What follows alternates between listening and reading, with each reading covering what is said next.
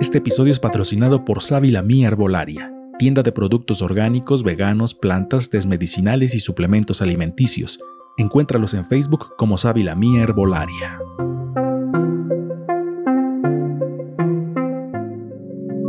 Ruido Producciones presenta. Ruido Producciones presenta.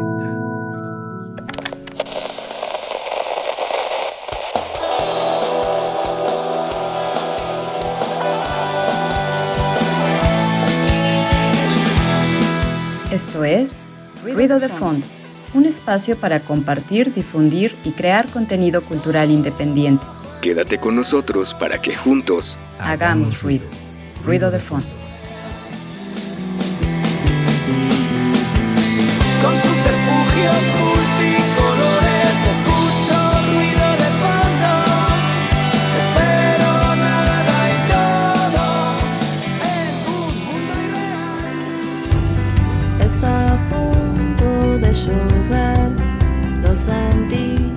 ¿Qué tal amigos? Muy buenas noches. Te saludo a ti que nos estás viendo a través de nuestra transmisión en Facebook, donde nos encuentras como Ruido de Fondo MX. Te saludo también a ti que solamente nos estás escuchando en audio y estás disfrutando de nuestras hermosas voces. Te saludo a ti también que, igual que los de radio, pero tú nos estás escuchando en el futuro a través de Spotify en diferido. También saludo, como siempre, para comenzar, al señor Darío Montiel allá en los controles de Radio Bob y te estarás preguntando qué rayos estoy escuchando?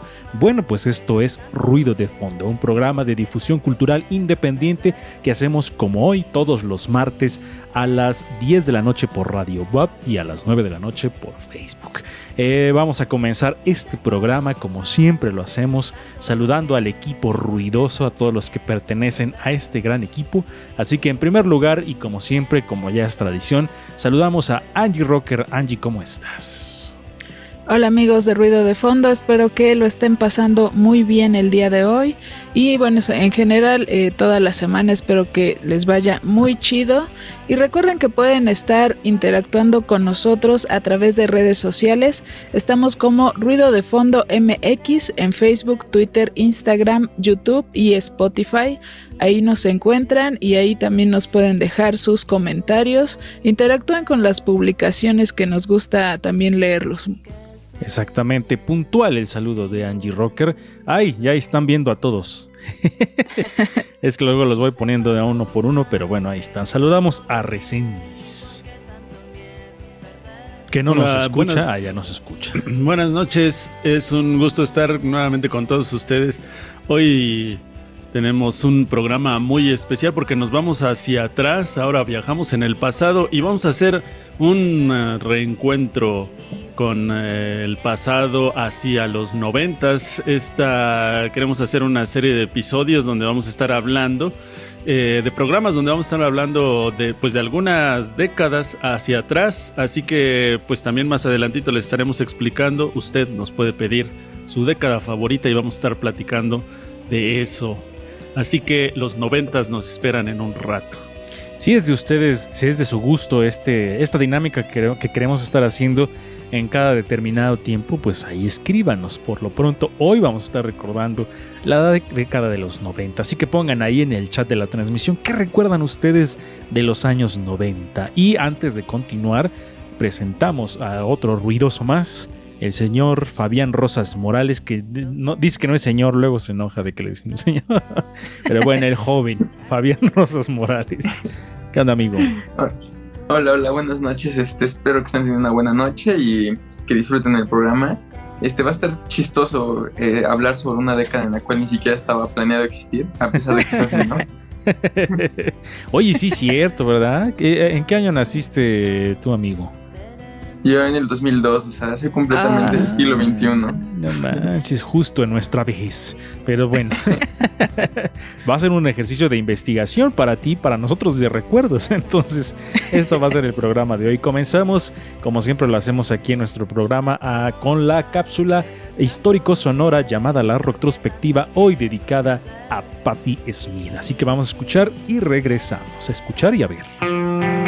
El pasado Suena en retrospectiva.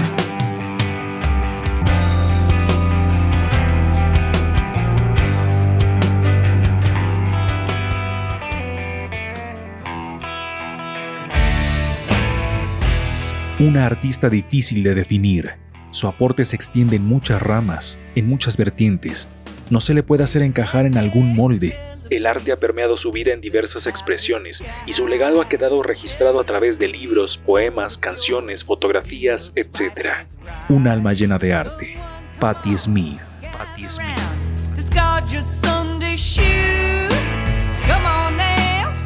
Nació en Chicago, Illinois, Estados Unidos en 1946. Su infancia fue rígida debido a la religiosidad de su familia, camino del cual se apartó en su juventud al no coincidir ideológicamente con los preceptos religiosos de los testigos de Jehová.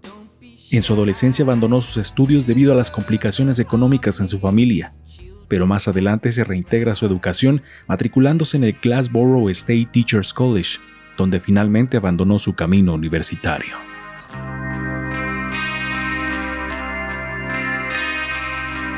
Cuando Patty se muda a Nueva York en 1967, es el momento en que conoce al fotógrafo Robert Mapplethorpe, quien es el autor de la fotografía del álbum debut de Patti Smith.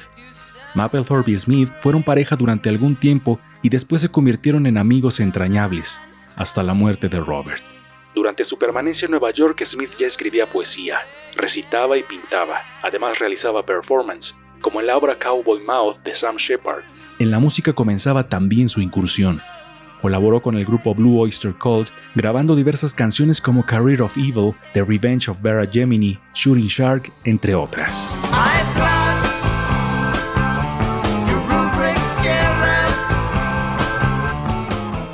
A mediados de la década de los 70 su carrera musical crece y se forma Patti Smith Group, con Ivan Krall, J.D. Dougherty y Richard Soul. En 1974 graban sus primeras canciones, Hey Joe y Peace Factory. La primera, una canción original de Billy Roberts, posteriormente versionada por Jimi Hendrix, y Peace Factory, original de Patti Smith, donde manifiesta su repudio a las condiciones de trabajo en una fábrica. 40 hours, $36 a week, but it's a paycheck, Jack. It's so hot in here. Hot like Patti Smith Group firma con Artista Records y editan su primer álbum, Horses.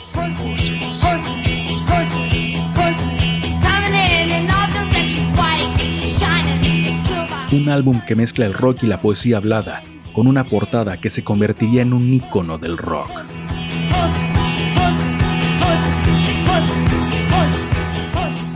Después de Horses sale a la luz Radio Ethiopia, con un sonido un poco más áspero y oscuro.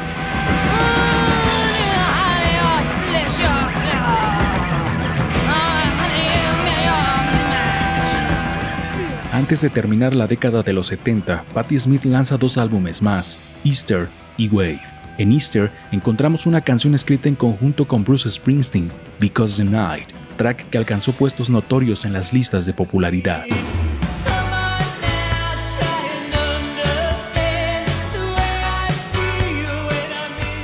Patti Smith continuó publicando álbumes y escribiendo poesía. Durante los 70 ya había publicado obras poéticas como Seven Heaven y Babel, libro donde además recopila fotografías e ilustraciones. Durante los años 80 estuvo retirada de la vida musical. Para finales de esa década, publica otro álbum llamado Dream of Life.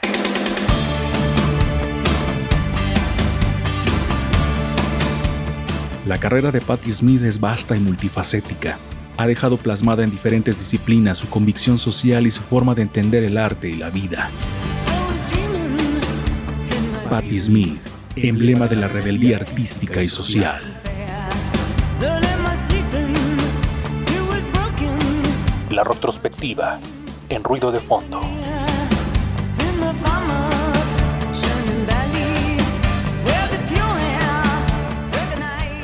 Ahí estaban viendo y escuchando la retrospectiva aquí en Ruido de Fondo, la cápsula histórico sonora. Hoy, como ustedes ya lo eh, vieron y escucharon, eh, dedicada a Patti Smith, una grande del rock, una ícono, una mujer que sin duda también rompió paradigmas. Angie Rocker, como muchas otras mujeres que también han recorrido ya las cápsulas de Ruido de Fondo. Sí, eh, muy importante. Digo, aparte ella tiene varios libros que también eh, pueden consultar y ver. Y pues sí, digo, fue, e, es, es todavía una, una persona muy importante. eh, aparte de todo con eh, desde algo físico, de cómo se vestía, etcétera, hasta con sus canciones, sus libros, etcétera. Sí, exactamente como ahí lo escucharon en la retrospectiva, pues también tenía cuestiones de poesía, cuestiones de fotografía, de ilustración, de música, en fin, de esas personas recientes que cuando uno sabe todo lo que hacen dicen, ¿qué? ¿Cómo es posible? Y uno nada más batallando con una sola cosa. Y hay gente multitalentosa. Y multifacética, ¿no? Patti Smith es como de estas personas que yo creo que no se le agotaba la, energía, la creatividad, una gran mujer, un gran ser humano con muchos talentos, la verdad. Y siempre que escuchamos a, bueno, siempre que escucho a Patti Smith es como que te renace la, la revolución en el interior. Exactamente. Ahí está el recuerdo de Patti Smith esta noche aquí en nuestro programa y continuamos con la sección de Fabián Rosas, la sección más esperada de toda la noche.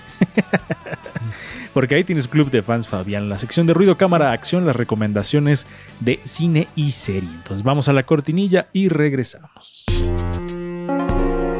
Ruido, cámara, acción.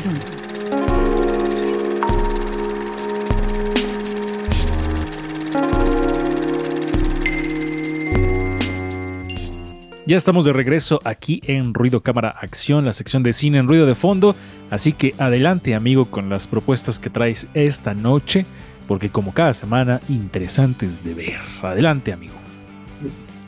Traigo, sí, dos películas que podría considerar de mis favoritas así. este, la primera es Boyhood, una película de Richard Linklater, un director que ya hemos hablado antes en Before Sunrise. este, esta es una película que trata sobre Mason, un joven, bueno, un niño que inicia siendo un niño y básicamente su paso en la adolescencia hasta llegar a la adultez. es una película prácticamente como sencilla, no hay una historia así como muy compleja a contar pero lo interesante de esta película es que verdaderamente se desarrollan alrededor de 12 años y en esos 12 años se grabó la película, ¿no? Lo que hizo que la película grabada anualmente en, pedacitos hasta que al final se pudo concretar. Es protagonizada por Ethan Hawke y por Patricia Arquette, la cual ganó el Oscar a Mejor Actriz Secundaria es padre, es un experimento muy padre porque verdaderamente ves cómo el niño va cambiando. No es de estas películas en las que de repente hay un corte y ya el niño es otro actor y cambió completamente de cara. Aquí sí vamos viendo ese crecimiento, lo cual es un experimento muy curioso. Y de este director es algo que le gusta, ¿no? La trilogía que antes hablamos también abarcó alrededor de 23 años, si no me equivoco, y esta abarcó 12 años en total. Ok, y que fue muy comentada en la entrega de los Oscars eh, del año que o de compitió, porque precisamente señalaban esto, ¿no? Todo este trabajo que se hizo durante toda esta gran cantidad de años, que qué paciencia del director, de los actores. ¿Cómo es que no se echó para atrás el actor, ¿no? El, desde que era niño, porque bien fácil podría haber dicho en algún momento, ¿no? Digo, de, tantos años decir, no, ya no quiero dedicarme a esto, ¿no? Pero eh, la fortuna fue que no, que sí siguió y que bueno, salió a la luz este trabajo que, que te digo, si no me equivoco, fue muy comentada en los Oscars, que creo que estuvo nominada también como mejor película, si no me equivoco. Eh, sí, estuvo nominada a muchas cosas. Creo que solo ganó mejor actriz secundaria, pero tan solo en los Globos de Oro creo que sí la dieron el premio a mejor película de drama. Mm, mira, pues increíble este, este asunto, Angie Rocker, de, de tener toda esta, esta visión y esta paciencia para un trabajo tan largo. Pues yo, yo la verdad es que al principio cuando vi el tráiler me confundí un poco porque no sabía si era algo como una especie de documental o si era una película de ficción. Pero ya después vi a Ethan Hawke, dije, nah, no creo que sea un documental. Pero sí había entendido que era como esta transición, ¿no? Porque vemos cómo va cambiando este el protagonista.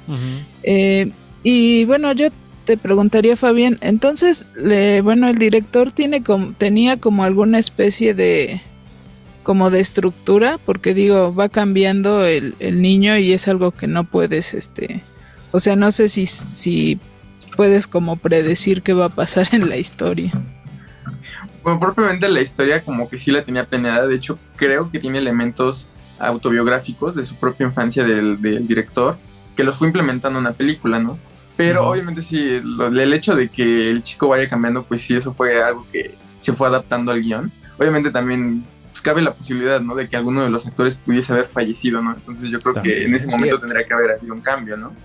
Pero, o sea, propiamente la historia sí es en esencia la misma, pero se fue adaptando un poco al tiempo que iba pasando. Oye, ¿cuál fue la necesidad del, o, bueno, más bien la motivación del director de hacer esta película, ¿no? O sea, tantas cosas y tantas historias y tantas maneras. ¿Por qué la necesidad de contar de, de durante tantos años esta historia? Pues bueno, principalmente es algo que a él le gusta, ¿no? Ya lo lleva haciendo con varias de sus películas. Ahorita, de hecho, está grabando una película que dice que en 15 años va a terminar. Oh. Entonces, es como proyectos que le gustan.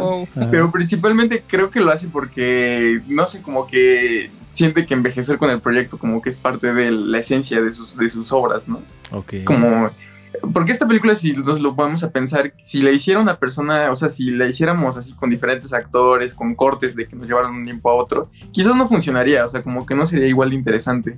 Creo que esta película se nutre mucho por ese hecho de ver crecer al niño. Ah, mira, así, así podemos decir de nuestros proyectos, ¿no? Ah, es un proyecto que estoy elaborando en 20 años, se va a ver el final del proyecto.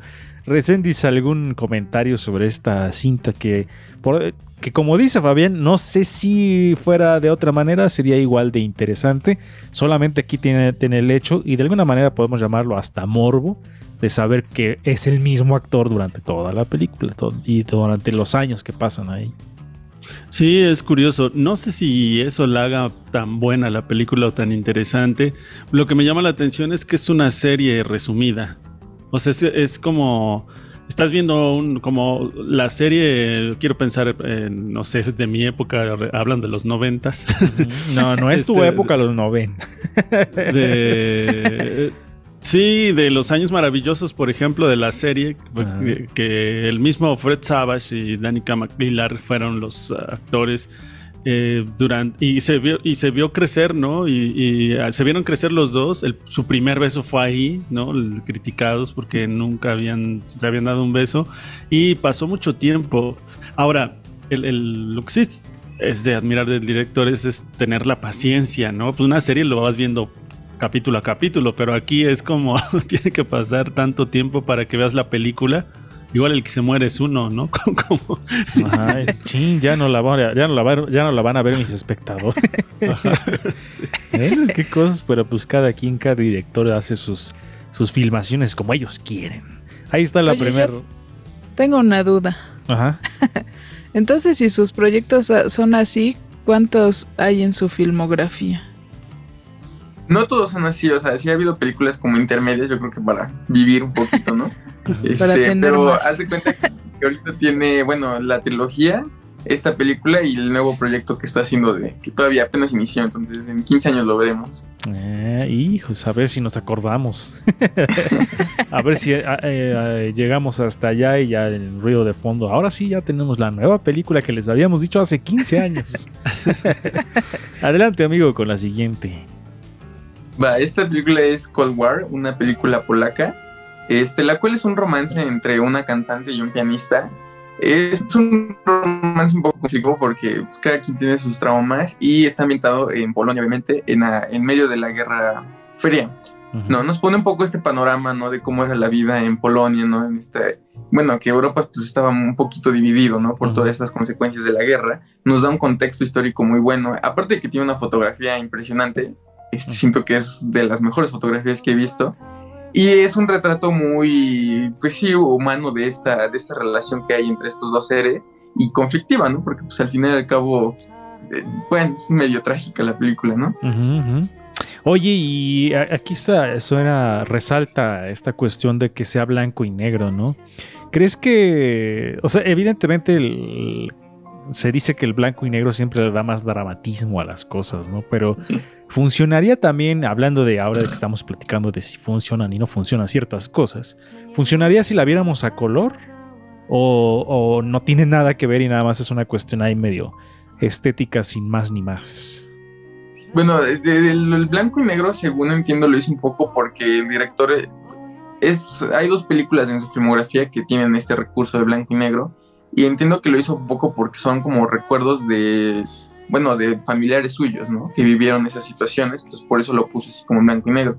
No sé si funcionaría a color esta película porque creo que el blanco y negro sí le da mucho poder. Hay muchas escenas en las que el negro es muy importante, ¿no? y, y, predomina también por el significado que teniendo, ¿no? Entonces, no sé si funcionaría mucho en color. Creo que el blanco y negro sí aporta narrativamente a la historia.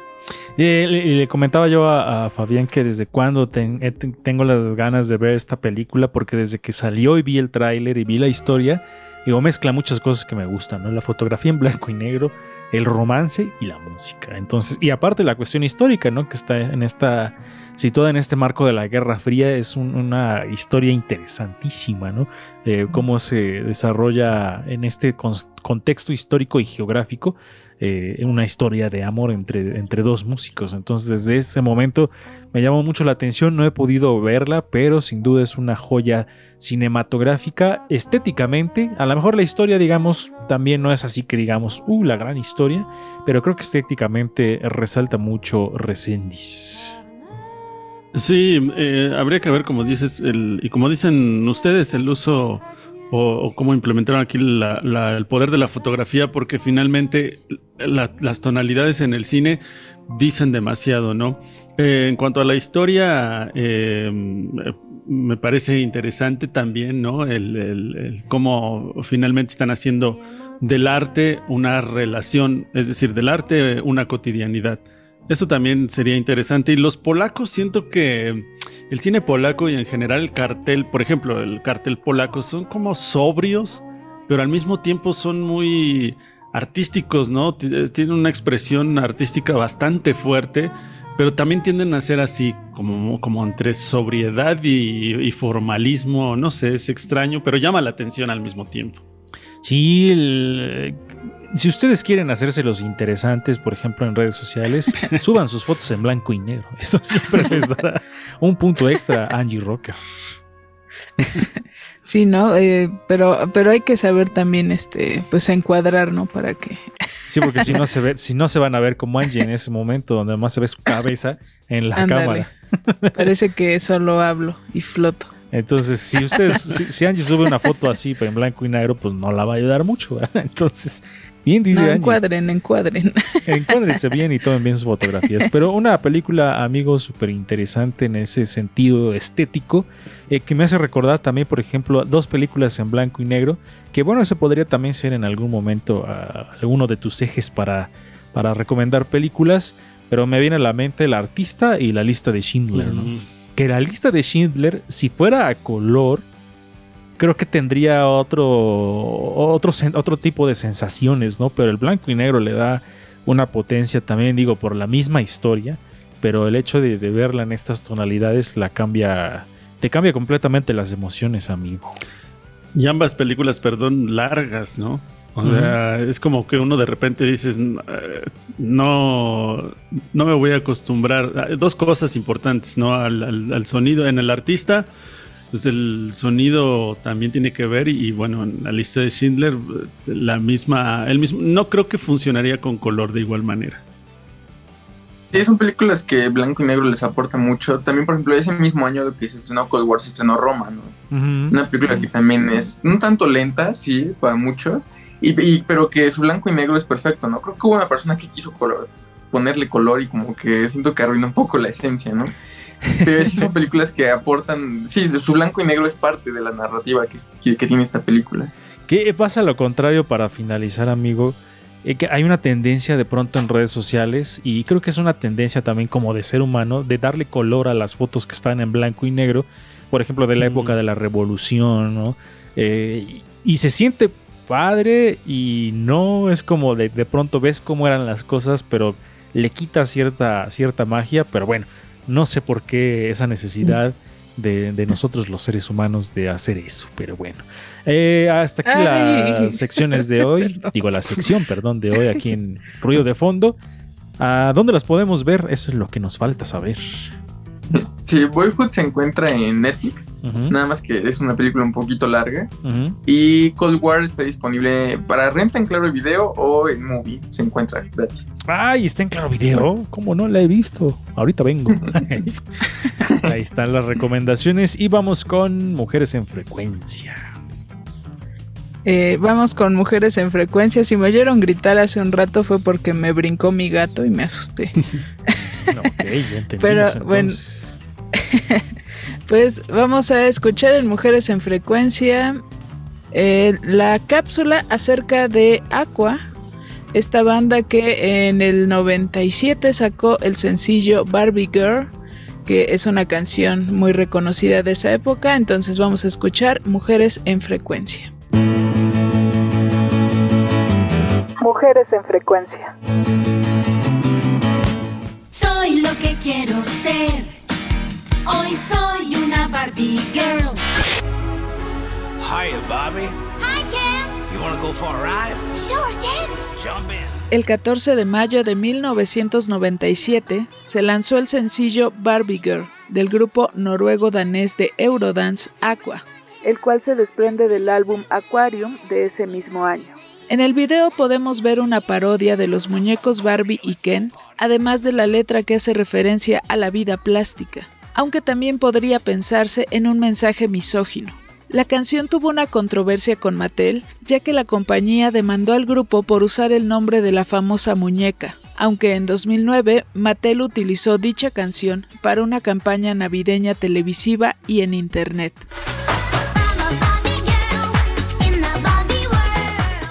Respecto a este tema, en una entrevista con la revista Shanghai, Len Nistrom declaró, La culpa fue de los americanos, de la casa Mattel, que pretendían convencer al público de que la canción incitaba al acoso sexual hacia las mujeres. La canción ni siquiera trata de Barbie, sino de la vida de fiesta y de cócteles continuos a la que mucha gente aspira. En realidad nos estábamos riendo del modo de vida tipo los guardianes de la bahía, en el que la cirugía plástica es muy importante. El sencillo vendió más de 8 millones de copias alrededor del mundo.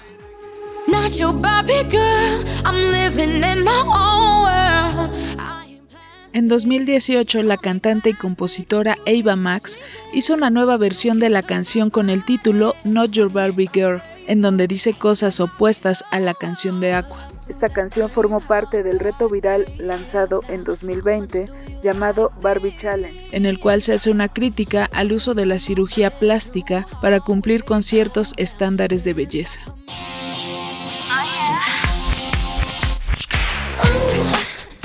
Aqua se separó en 2001. Los integrantes René, Klaus, Soren y Lynn continuaron con sus carreras en solitario. En 2003, Lynn lanzó el disco Play With Me, de donde se desprenden sencillos como It's Your Duty, Pretty Young Thing y Here We Go, con el cual alcanzó el puesto número 3 en Dinamarca. Además escribió los temas No Good Advice y Freak Me Out para la banda Girls Aloud. Fue jurado en el programa The Voice Dinamarca y en 2009 participó como actriz en la película Líbranos del Mal del director danés Ole Bornedal. Mujeres en frecuencia en ruido de fondo.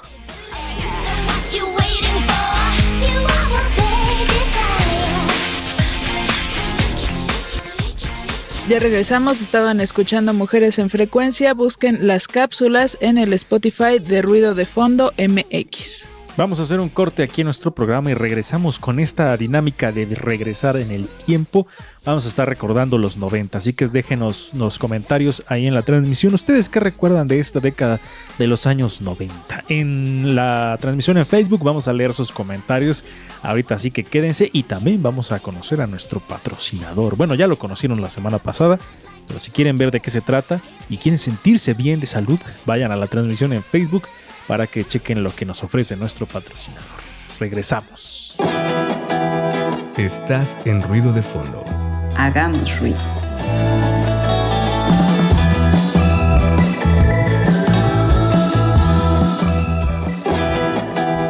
Estás en ruido de fondo.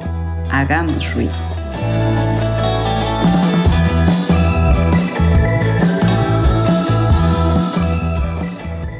Amigos de Ruido de Fondo, ya regresamos del corte, así que vamos con la cortinilla del feedback, tema o entrevista aquí en Ruido de Fondo. Feedback. Feedback. Temas y entrevistas en Ruido de Fondo.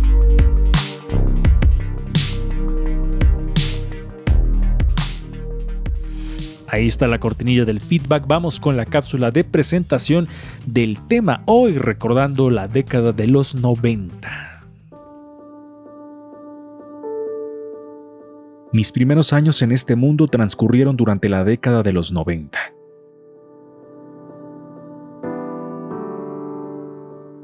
La infancia. Ese momento en la vida de toda persona donde no te importa el futuro, donde eres feliz, como dijera la canción del compositor Armando Rosas, cuando las heridas en las rodillas punzaban más que los fuertes dolores de este corazón.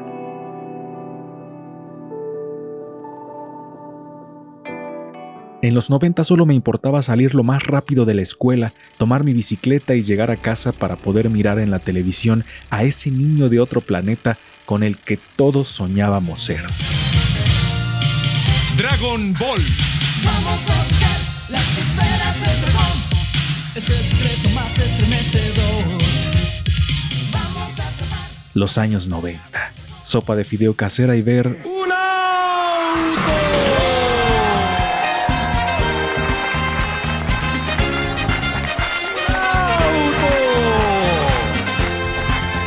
o también ver en la televisión los capítulos un tanto moralinos de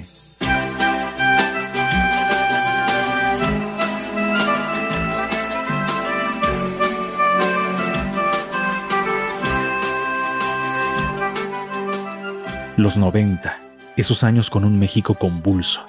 Bueno, creo que la calma hace mucho no llega a nuestro país. Hoy se inició la guerra la revolución aquí en la ciudad de San Cristóbal de las Casas Chiapas. Todas, los, todas las versiones indican que eh, eh, el fallecimiento de Luis Donaldo Colosio a las 10 de la noche con, con, con un minuto. ¿Y tú, qué es lo que más recuerdas de los 90? Yo lo que recuerdo de los años 90 es que tenía yo siete años. Vi la serie de los años maravillosos. Antes de que terminaran los 90, creo que sí era un poquito fresilla y me gustaba andar peinada con los famosos piojitos. Eran unos como brochecitos en el cabello y entonces me ponía de muchos colores. Hola, lo que yo recuerdo de los años 90 eh, eran las series. Por ejemplo, yo veía mucho la de Salvados por la Campana, eh, Sabrina la Bruja Adolescente, en los 90 era muy divertido juntar tus monedas e irte a las maquinitas para los que no teníamos la posibilidad de tener Nintendo en casa. Oh, los 90, los años dorados y millonarios de la música pop. Suspiramos con Gianluca Grignani, con Mi historia entre tus dedos, 1995. Una hermosa canción, los invito a que la escuchen. ¿Qué es lo que recuerdo de los 90? Tomábamos en la cooperativa refrescos en bolsita Um, las chicharrines con salsa. Como serie, en los noventas este, empezaba Los Simpson. Pues yo creo que por el tema de que como ahora se ha puesto muy de moda todo como la ropa de los noventas y los looks así como de esa época, ¿no? De los cortes de cabello, los este adornos y todo eso, pues como que eso es lo que más tengo ahorita presente de esa época. Uno de los momentos más significativos que recuerdo de los años 90 fue la gran final entre los Lakers de Magic Johnson y los Toros de Chicago de Michael Jordan.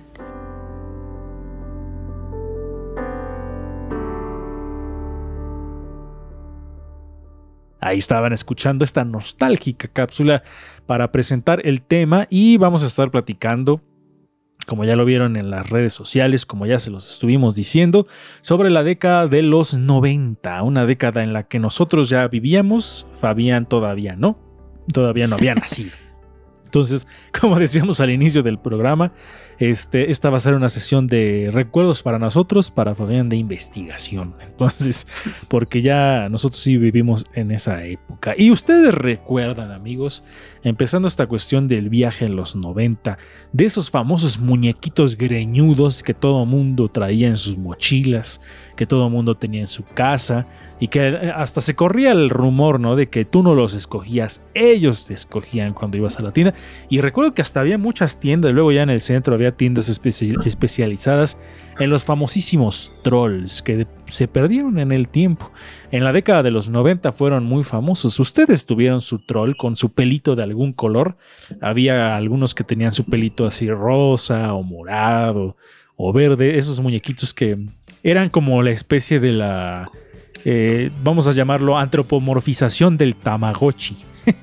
que por cierto, también el Tamagotchi era de los 90, entonces eran como estas pequeñas mascotas, como entre duendes, como elfos, no sé en realidad qué eran, pero fueron muy famosos. Entonces, por un lado, estaban eh, los niños que tenían Tamagotchi, niños más, eh, digamos, inclinados hacia la tecnología y tenían su mascota virtual, a la que si no le dabas de comer se moría. Entonces ahí empezó el estrés de la generación de nosotros, con esas mascotas que dices, ah, le tengo que dar de comer porque si no se va a morir este, y que le ponías nombre y le tenías que dar de comer y esas cuestiones.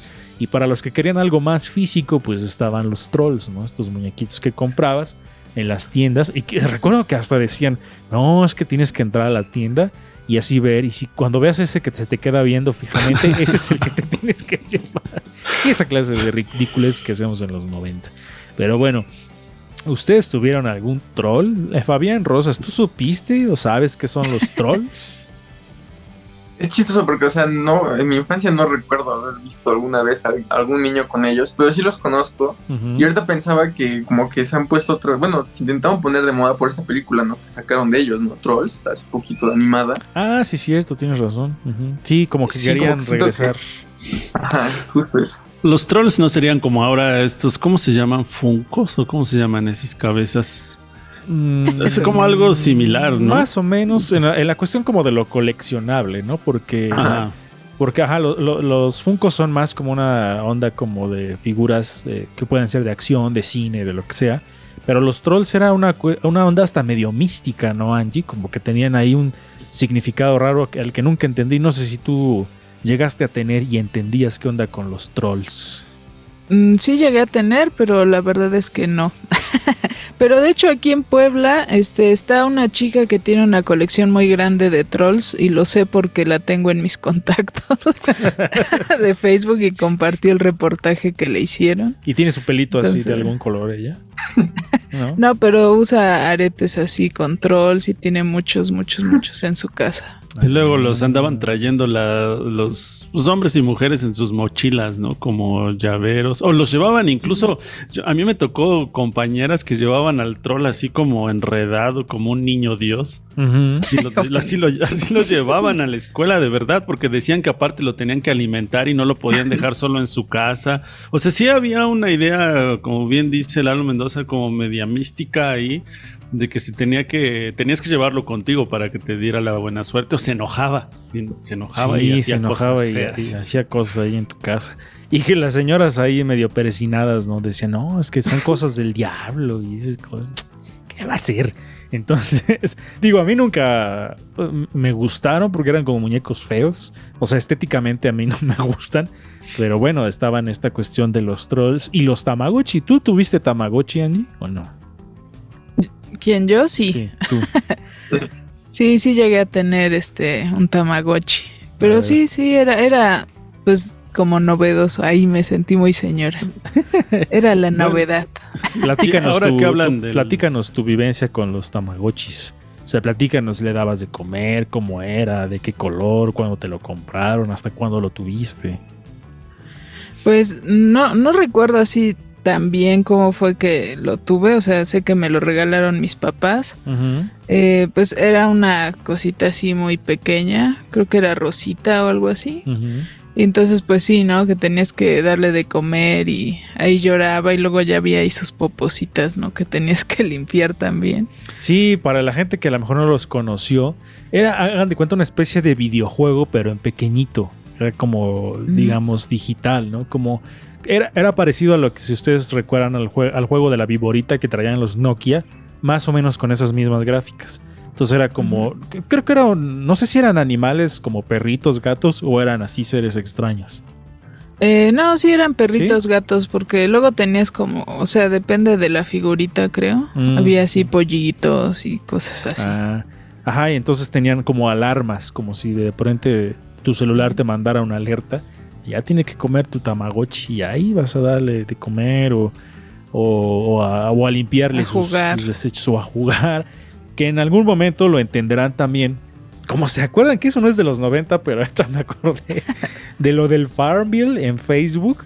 Cuando tenías tu granja Sí. y que luego ya te obsesionabas porque ya voy a ver qué tanto crecieron mis, mis plantaciones, ¿no? Ya que te mandaban plantas y te mandaban abono para tu granja. No fuera en, el- en la vida real para trabajar porque ahí sí.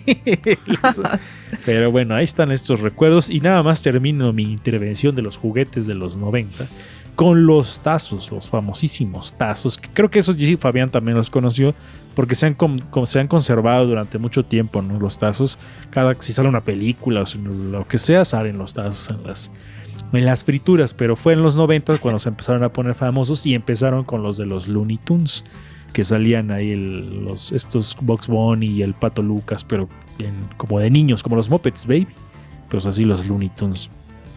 Y después salieron pues, de cada película que salía para niños o de Dragon Ball. O incluso estaba esta cuestión de los tazos que eran más grandes, los supertazos. Y toda esta cuestión que se daba entre los niños que siempre era, una, era motivo de pelea. Porque se reunían todos a jugar tazos y luego ya les quitaban sus tazos a los otros. Y en fin, este recuerdo también está bastante chido para todos aquellos que son de los 90 seguramente se acordarán de los tazos. Así que ahora sí, adelante, Reséndiz, con lo que ibas a decir y con lo que traes Sí, para compartir. el, eh, fíjense que yo en los noventas, inicio de los noventas, yo tenía 13 años. Entonces estaba bien en esta época, 13, 14 y 15, 90, 93. eh, algo, y quiero hablar un poco del avance de los avances tecnológicos. Eh, me tocó utilizar los discos de tres y media los, discos de 5 un cuarto, ¿no? Que utilizábamos estos disquetes para guardar nuestra información y eran unos super disquetes, ¿no? Bueno, de super almacenamiento para nosotros y que tenían un segurito, ¿no? Donde le abrías en la parte superior del disco, ¿no? Como un segurito donde según ya le ponías candado para que no te robaran la información. Ah, y sí. este, los 5 un cuarto que eran discos más grandes, como del tamaño de una mano, ¿no? El, cuadrados los discos.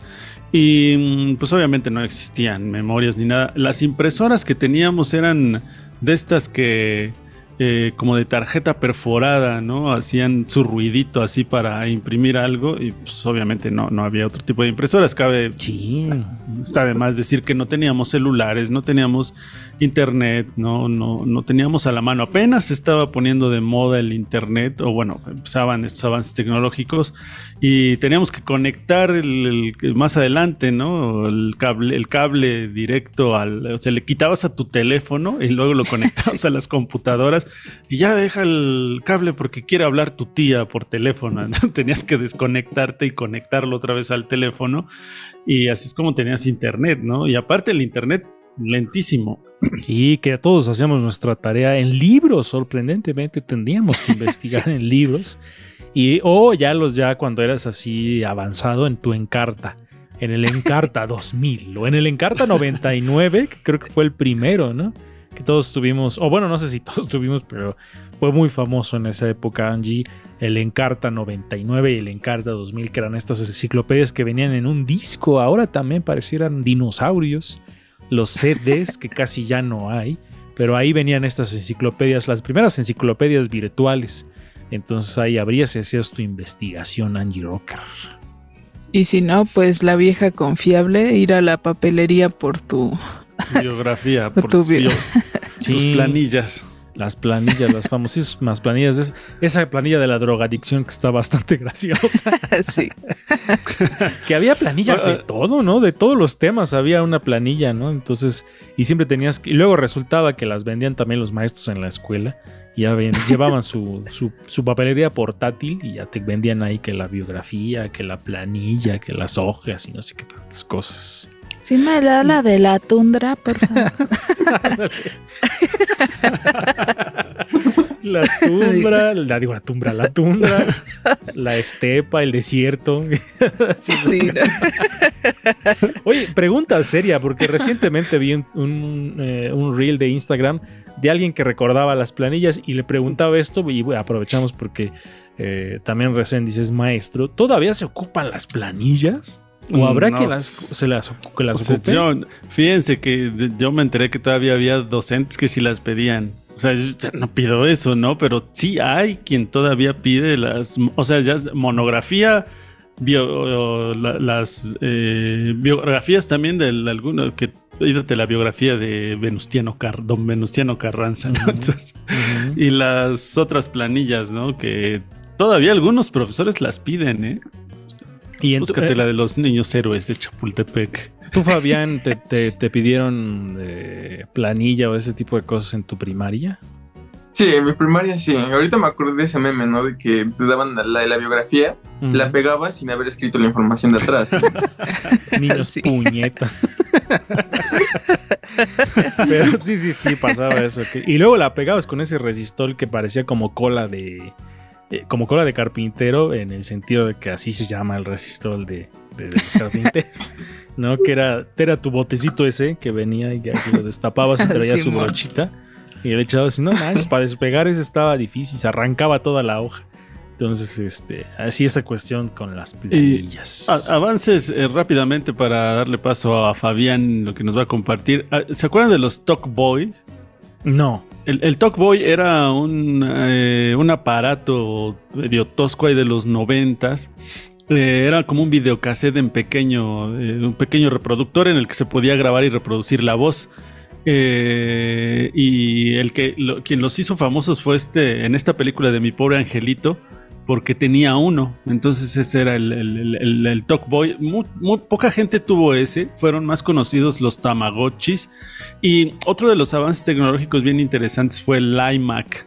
Esta computadora de que tenía una especie, que era una especie como de casco el monitor azul así. las primeras eh, Mac, ¿no? Las primeras Mac que eran como muy impresionantes, eran, eran muy futuristas. Y ¿no? eran de colores, esa era su característica. Que eran Ajá, de exactamente. colores.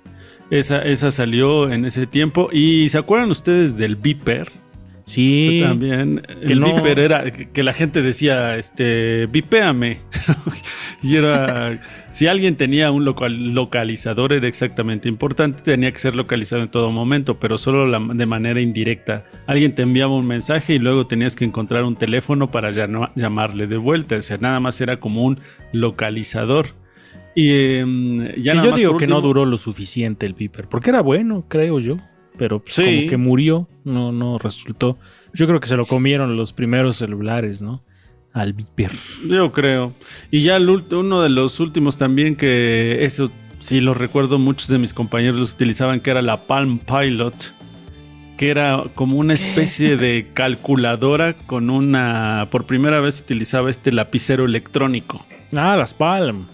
Sí, sí, Ajá, sí, las. Palm, ¿no? que eran Ah, teléfonos inteligentes que... mm, Teléfonos inteligentes. Así se llamaba, ¿no? Teléfonos inteligentes. De esa época. O, ajá, la que permitió organizar las cosas de una manera muy importante porque pasaban eh, a través de un lapicero electrónico y se veía muy futurista, ¿no? La gente ya bien, muy fresa, ya era así, "Ah, traigo mi palma acá y sacaba su lapicero, ¿no? Como anotando las cosas ahí. Sí, que de, de un- de un- de ese tiempo para acá es muy vertiginoso el cambio tecnológico que ha, ha ocurrido durante todos estos años. Ahora sí, adelante Fabián, que nos traías, aparte de las películas, otras cosas también sobre los, lo analógico y lo digital, creo que era algo así, ¿no? Sí, bueno, estaba viendo así como esos cambios que han habido. ¿no? Como antes, bueno, sí me tocó, pero ya creo que fue menos y ahorita ya casi no existe. El ir a rentar una película, no tan solo, que iban así para rentar la película. Hoy en día ya o es digital o, o en disco, pero ya casi todo es en digital, ¿no? Hasta la puedes buscar clandestinamente y la vas a encontrar digitalmente, ¿no? La música igual, ¿no? La música antes tenías que llevar tus casetes, ¿no? Estarlos escuchando con tus audífonos. Hasta los audífonos, ¿no? Eran con, con cable. Ahora ya con Bluetooth los puedes poner sin necesidad de una cable, ¿no? Igual la bocina, ¿no? Y la música igual la puedes descargar, ¿no? Es ese cambio que ha habido muy drástico, ¿no? Oye, ¿y si En- te tocó ir con tu familia a rentar alguna película? O sea, ¿sí te tocó esa experiencia? Sí, no me tocó el VHS, eso sí, ya no. Hasta veo un VHS y como que no ni sé cómo se maneja, ¿no? Pero sí me tocó ir a rentar muchas películas y eso sí. Pero, o sea, que entonces las rentaban y ya eran de disco o cómo? Sí, ya a mí ya me tocó completamente la época de disco. Es que yo tengo la noción de ir a rentar una película en VHS. O sea, esas eran las rentas, ¿no? Y era toda una experiencia el ir con la familia. Porque ibas al blockbuster, que también ya era una cuestión así como, ay, ya te alcanza para rentar una Pero película. era, pero no. yo creo que eran los videocentros los que tenían películas VHS, que después eso mutó al, al, al otro que dices, al... ¿Cómo se llama? No, es que eran las dos cadenas, el Blockbuster y el Videocentro rentaban películas y, las, y ambas tenían en VHS, después ya este, rentaban en, en DVD o Blu-ray. Entonces, pero las primeras eran de VHS, pero te digo que era toda una experiencia porque ibas con tu familia y ibas a, a, escoger la película y a veces eran hasta dos o tres películas, ¿no? La película para los papás, la película para los niños y una para todo mundo que la vieran. Entonces era toda esa experiencia de ir y, y hasta vendían creo que palomitas también ahí y ya regresar a casa. Mismo. Y saben qué también tenían que rentar la película regresada. Uh -huh. Porque, porque si no te comprabas tu regresadora de carrito, les llamaba de carrito, ajá, un carrito, ya metías ahí el cassette para que regresara toda la película, porque si no te la daban así, tenías que regresarla en tu videocasetera y era todo, o sea, te tardabas un montón porque la tenía que regresar la misma videocasetera y pues no. Sopa de tiempo. videos con Oscar Adelante, amigo, continúa. Este, ajá, bueno, de, en, en, las películas así como que trajo una pequeña listita de películas, pero bueno, a quien nos escucha y a ustedes me gustaría preguntarles cuál es su película favorita de esta década. Uy, no me acuerdo exactamente qué películas había, pero creo que estaba sin duda mi pobre angelito, ¿no? En los 90. Entonces, de... Sí, digo, no es como porque sea así la gran joya de la cinematografía, pero cada Navidad era indiscutible poner mi pobre angelito, ¿no? Y, y, a mí me gustaban las dos. La primera, donde se pierde, este, se queda en su casa, perdón, y que de ahí viene el nombre de Home Alone. Y la otra, donde se pierde ya en Nueva York, las dos me gustan. Porque ya después siguieron unas secuelas bastante horribles que no me gustaron, pero de, esas fueron de mis, de, mis, de mis favoritas de los 90. ¿Qué otras había? Este, bueno, por ejemplo, un, un, uno que se volvió un clásico fue Forrest Gump. Ah, no, que, sí es cierto. Y que también se volvió un clásico porque le quitó el Oscar a otro que fue, yo de hecho pensé que la mencionarías Lalo, este Ajá. Pulp Fiction, ¿no? Le quitó el Oscar completamente a esta película. Jurassic Park, otro clásico que llegó gracias a todos sus efectos visuales, ¿no? Revolucionarios para ese momento. Toy Story, una película que fue hecha 100% en computadora, ¿no? Fue la primera película que se animó a esto. Y curiosamente antes se decía que todo esto de hacer películas por computadora era como trampa, como hacer una película con trampa. ¿no? Uh -huh. Hoy en día, ¿qué película no utiliza una computadora a la hora de hacerse, no? Oye, pero ¿a poco, le, una... ¿a poco, le, dijeron eso Stanley Kubrick con Odisea en el espacio? No, ¿verdad? Ahí sí no hizo trampa. sí, síguele, síguele, amigo. Este, el piano que ya hemos hablado de esta película ah, fue la primera película que ganó la palma a una, hacia una mujer y una película que llegó a romper, fue la segunda película en ese entonces que logró este récord de 11 Oscars, una película que a mí en lo personal no me fascina, Titanic, ¿no? Que se volvió icónica por todo, por la historia y aparte por la música, ¿no? Sí. Creo que fue icónica su banda sonora. Hasta la fecha se sigue escuchando. Sí, ¿quién no se ha, ha, ha enamorado con esa canción de Titanic? Que todo mundo sacó su teoría de que no debió haber muerto este Jack, que perfectamente cabían en ese pedazo de madera que queda flotando, pero bueno, si no hubiera sido así la historia, no hubiera trascendido. ¿no? Y luego también me acuerdo mucho de que me dio un coraje esa escena de cuando la viejita arroja la joya al mar y ah, no, sí. no puede ser millones de dólares. me dio mucho coraje cuando avienta eso. Pero bueno, Vamos a ir cerrando este programa con la que nos trae Angie en la cuestión de la música, porque se nos fue muy rápido el tiempo. Así que adelante, Angie. Bueno, pues en los noventas, pues fue un año importante para la música, bueno, para el rock en México. Eh, salió, por ejemplo, El Diablito de Caifanes en el 90, El Circo de la Maldita Vecindad y los Hijos del Quinto Patio en el 91, también salió Leche de Fobia en el 93, Red de Café Tacuba en el 94, Símbolos de Santa Sabina igual en el 94, El Fuego de la Noche de la Barranca, uh -huh. eh, Mucho Barato de Control Machete, donde jugarán las niñas de Molotov, El Aquamosh de Plastilina Mosh, A la izquierda de la Tierra de Panteón Rococó, Restaurante Jumbo. También en el 90 salió este disco de Juan Gabriel en Bellas Artes, que pues fue muy ah, importante. Sí, muy bueno es. por eh, todo lo que simbolizó que un artista como Juan Gabriel pisara Bellas Artes, que también se armó ahí una polémica. Eh, también Luis Miguel lanzó este disco de romances Uh, clásico también, Luis del Miguel. 91. También en ese año pues estuvo ahí eh, una artista favorita de Lalo Fey con su canción Popocatépetl. Es la, es la peor canción. Digo, y Angie creo que lo sabe porque escucha sonar, o supongo que de ahí. O no sé si. Ah, no, creo que te la pasé, ¿no? Por Sí. WhatsApp. No he oído canción más horrible que Popocatépetl de Fey y fue muy famosa. Después, en la transmisión que hacemos de sonar, nos decía la gente que sí, que fue muy famosa. Y digo, ¿qué? ¿Cómo es posible? Es una porquería esa canción. O sea, creo que, tenía canciones más interesantes, pero esa está horrible. Pero bueno, continúa, Angie.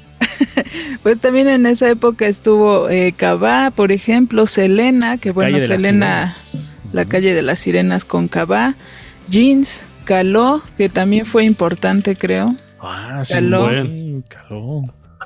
Y eh, bueno, pues esto de, de Selena, que bueno, ella murió el, bueno, más bien la asesinaron el 31 de marzo del 95. Kurt Cobain también el 5 de abril del 94, que bueno, también fue un suceso que marcó eh, muchas cosas en la música.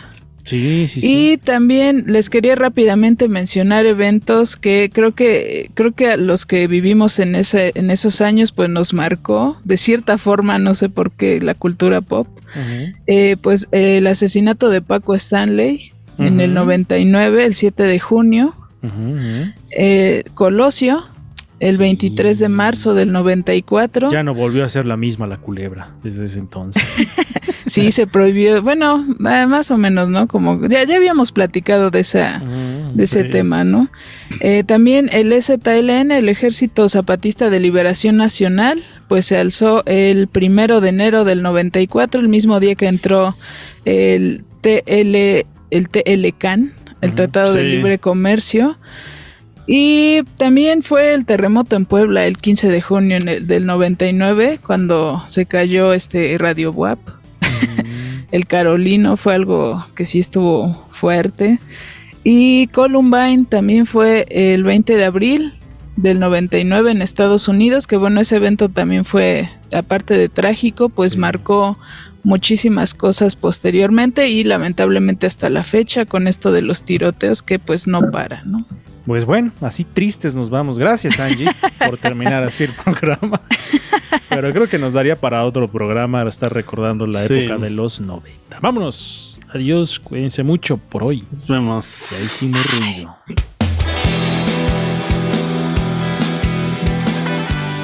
Por hoy ya hicimos ruido. Ya hicimos ruido. Ya hicimos ruido. Escúchanos en la siguiente emisión de Ruido de Fondo. Síguenos en todas nuestras redes sociales. Nos encuentras en Facebook, Twitter, Instagram, YouTube y Spotify como Ruido de Fondo MX. Ruido de fondo. No tocó